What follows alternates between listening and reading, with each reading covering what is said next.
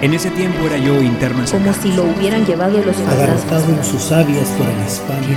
el largo murmullo de las Ese chiste espantoso. Y cuando se dio vuelta. Como Colgatá no es tan grande. Pero no tardé en conocerlo. A los pocos días, lo más importante estuvo dicho, dicho.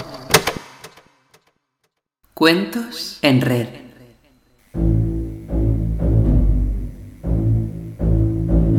Cuentos en Red presenta 20 relatos narrados desde 20 lugares de nuestro planeta.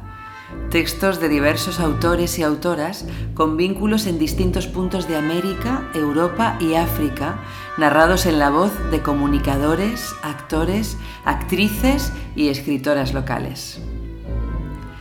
Es una iniciativa de la Red de Centros Culturales de España, perteneciente a la Agencia Española de Cooperación Internacional, enviados desde las 20 ciudades donde se encuentran los centros culturales, los centros asociados, la Academia de Roma y la Biblioteca de la ECID.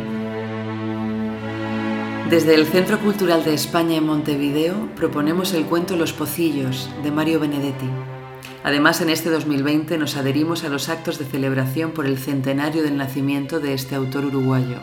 Poeta, novelista, dramaturgo, cuentista y crítico de la llamada generación del 45, Mario Benedetti ha sido, junto a Juan Carlos Onetti, la figura más trascendental de la literatura uruguaya de la segunda mitad del siglo XX. Su prolífica producción literaria incluyó más de 80 libros, algunos de los cuales fueron traducidos a más de 20 idiomas.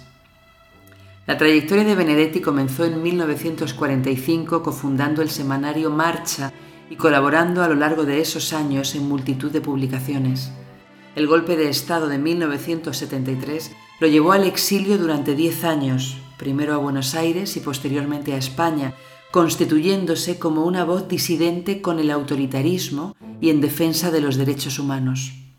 A través de obras emblemáticas como La Tregua, Montevideanos, poemas de la oficina o literatura uruguaya siglo XX, Benedetti se consolida como uno de los autores iberoamericanos más universales, siendo incluso musicalizado por Serrat o Biglietti, entre otros muchos.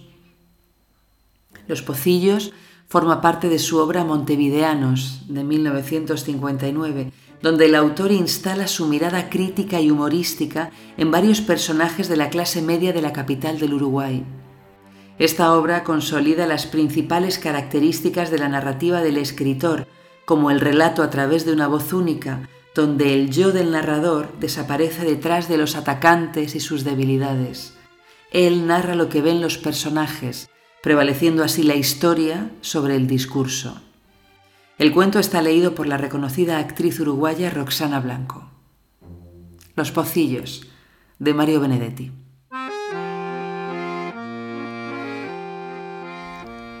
Los pocillos eran seis, dos rojos, dos negros, dos verdes, y además importados, irrompibles, modernos. Habían llegado como regalo de Enriqueta en el último cumpleaños de Mariana y desde ese día el comentario de cajón había sido que podía combinarse la taza de un color con el platillo de otro. Negro con rojo queda fenomenal, había sido el consejo estético de Enriqueta, pero Mariana, en un discreto rasgo de independencia, había decidido que cada pocillo sería usado con su plato del mismo color. El café ya está pronto. ¿Lo sirvo? preguntó Mariana. La voz se dirigía al marido, pero los ojos estaban fijos en el cuñado. Este parpadeó y no dijo nada, pero José Claudio contestó, todavía no. Espera un ratito, antes quiero fumar un cigarrillo. Ahora sí, ella miró a José Claudio y pensó por milésima vez que aquellos ojos no parecían de ciego. La mano de José Claudio empezó a moverse, tanteando el sofá. ¿Qué buscas? preguntó ella. El encendedor. A tu derecha. La mano corrigió el rumbo y halló el encendedor. Con ese temblor que da el continuado afán de búsqueda, el pulgar hizo girar varias veces la ruedita, pero la llama no apareció. Entonces Alberto encendió un fósforo y vino en su ayuda. ¿Por qué no lo tirás? dijo, con una sonrisa que, como toda sonrisa para ciegos, impregnaba también las modulaciones de la voz. No lo tiro porque le tengo cariño. Es un regalo de Mariana. Ella abrió apenas la boca y recorrió el labio inferior con la punta de la lengua. Un modo como cualquier otro de empezar a recordar. Fue en marzo de 1953, cuando él cumplió 35 años y todavía veía. Habían almorzado en casa de los padres de José Claudio, en Punta Gorda, habían comido arroz con mejillones y después se habían ido a caminar por la playa. Él le había pasado un brazo por el hombro, ella se había sentido protegida, probablemente feliz o algo semejante. Habían regresado al apartamento y él la había besado lentamente, morosamente, como besaba antes. Habían inaugurado el encendedor con un cigarrillo que fumaron a medias. Ahora el encendedor ya no servía. Ella tenía poca confianza en los conglomerados simbólicos, pero después de todo, ¿qué servía aún de aquella época? Este mes tampoco fuiste al médico, dijo Alberto. ¿Y para qué voy a ir? ¿Para oírle decir que tengo una salud de roble? que mi hígado funciona admirablemente, que mi corazón golpea con el ritmo debido, que mis intestinos son una maravilla. ¿Para eso querés que vaya? Estoy podrido de mi notable salud sin ojos. En la época anterior a la ceguera, José Claudio nunca había sido un especialista en la exteriorización de sus emociones, pero Mariana no se ha olvidado de cómo era ese rostro antes de adquirir esta tensión, este resentimiento. Su matrimonio había tenido buenos momentos, eso no podía ni quería ocultarlo, pero cuando estalló el infortunio, todo su orgullo se concentró en un silencio terrible, testarudo, un silencio que seguía siendo tal, aún de palabras. José Claudio había dejado de hablar de sí. De todos modos deberías ir, apoyó Mariana. Acordate de lo que siempre te decía Menéndez. ¿Cómo no? Que me acuerdo. Para usted no está todo perdido. Ah, y otra frase famosa. La ciencia no cree en milagros. Yo tampoco creo en milagros. Toda una calamidad que él no pudiese ver. Pero esa no era la peor desgracia. La peor desgracia era que estuviese dispuesto a evitar por todos los medios a su alcance la ayuda de Mariana. Él menospreciaba su protección. Estaba agresivo, dispuesto siempre a herir, a decir lo más duro, a establecer su crueldad sin posible retroceso. Era increíble cómo hallaba a menudo, aún en las ocasiones menos propicias, la injuria refinadamente certera, la palabra que llegaba hasta el fondo, el comentario que marcaba fuego, y siempre desde lejos, desde muy atrás de su ceguera, como si ésta oficiara de muro de contención para el incómodo estupor de los otros. Alberto se levantó del sofá y se acercó al ventanal. Qué otoño desgraciado, dijo. ¿Te fijaste? La pregunta era para ella. No, respondió José Claudio. Fíjate vos por mí. Alberto la miró. Durante el silencio se sonrieron, al margen de José Claudio y sin embargo a propósito de él.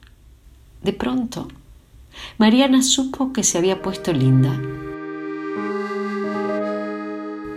Siempre que miraba a Alberto se ponía linda.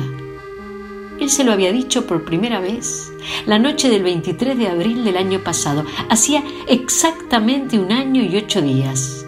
Una noche en que José Claudio le había gritado cosas muy feas y ella había llorado durante horas y horas, es decir, hasta que había encontrado el hombro de Alberto y se había sentido comprendida y segura.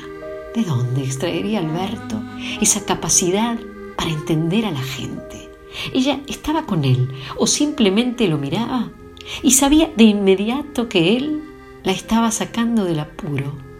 Gracias, había dicho entonces, y todavía ahora la palabra llegaba a sus labios directamente desde su corazón, sin razonamientos intermediarios, sin usura, su amor hacia Alberto había sido en sus comienzos gratitud. Le agradecía el impulso inicial, la generosidad de ese primer socorro que le había salvado de su propio caos y sobre todo ayudado a ser fuerte. Alberto era un alma tranquila, un respetuoso de su hermano, un fanático del equilibrio, pero también, y en definitiva, un solitario. Durante años y años, Alberto y ella habían mantenido una relación superficialmente cariñosa que se detenía con espontánea discreción en los umbrales del tuteo y solo en contadas ocasiones dejaba entrever una solidaridad algo más profunda. Pero la gratitud pronto fue desbordada, como si todo hubiera estado dispuesto para la mutua revelación, como si solo hubiese faltado que se miraran a los ojos para confrontar y compensar sus afanes. A los pocos días, lo más importante estuvo dicho, y los encuentros furtivos menudearon. Mariana sintió de pronto que su corazón se había ensanchado y que el mundo era nada más que eso, Alberto y ella. Ahora sí podés calentar el café, dijo José Claudio. Y Mariana se inclinó sobre la mesita ratona para encender el mecherito. Por un momento se distrajo contemplando los pocillos. Solo había traído tres, uno de cada color. Le gustaba verlos así, formando un triángulo. Después se echó hacia atrás en el sofá y su nuca encontró lo que esperaba. La mano cálida de Alberto ya ahuecada para recibirla. ¡Qué delicia! Dios mío. La mano empezó a moverse suavemente y los dedos largos, afilados, se introdujeron por entre el pelo. La primera vez que Alberto se había animado a hacerlo, Mariana se había sentido terriblemente inquieta, con los músculos anudados en una dolorosa contracción que le había impedido disfrutar de la caricia. Ahora no, ahora estaba tranquila y podía disfrutar. Le parecía que la ceguera de José Claudio era una especie de protección divina. Sentado frente a ellos, José Claudio respiraba normalmente, casi con beatitud. Con el tiempo, la caricia de Alberto se había convertido en una especie de rito y ahora mismo Mariana estaba en condiciones de aguardar el movimiento próximo y previsto. Como todas las tardes, la mano acarició el pescuezo, rozó apenas la oreja derecha, recorrió lentamente la mejilla y el mentón. Finalmente se detuvo sobre los labios entreabiertos. Entonces ella como todas las tardes, besó silenciosamente aquella palma y cerró por un instante los ojos. Cuando los abrió, el rostro de José Claudio era el mismo, ajeno, reservado, distante. Para ella, sin embargo, ese momento incluía siempre un poco de temor, un temor que no tenía razón de ser, ya que en el ejercicio de esa caricia púdica, riesgosa, insolente, ambos habían llegado a una técnica tan perfecta como silenciosa. No lo deje servir, dijo José Claudio. La mano de Alberto se retiró y Mariana Volvió a inclinarse sobre la mesita, retiró el mechero, apagó la llamita con la tapa de vidrio y llenó los pocillos directamente desde la cafetera. Todos los días cambiaba la distribución de los colores. Hoy sería el verde para José Claudio, el negro para Alberto y el rojo para ella. Tomó el pocillo verde para alcanzárselo a su marido, pero antes de dejarlo en sus manos, se encontró con la extraña, apretada sonrisa. Se encontró además con unas palabras que sonaban más o menos así. No, querida, hoy quiero tomar en el pocillo rojo.